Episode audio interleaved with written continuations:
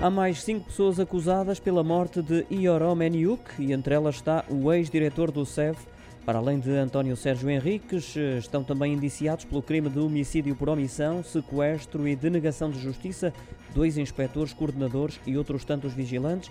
A notícia foi avançada pela CNN Portugal. No que diz respeito ao ex-diretor do CEF, o Ministério Público concluiu que António Sérgio Henriques terá omitido nos relatórios as circunstâncias da morte há três anos atrás do migrante ucraniano, isto é, não mencionou a força física utilizada pelos três inspectores que estavam presentes na sala e que foram, entretanto, condenados.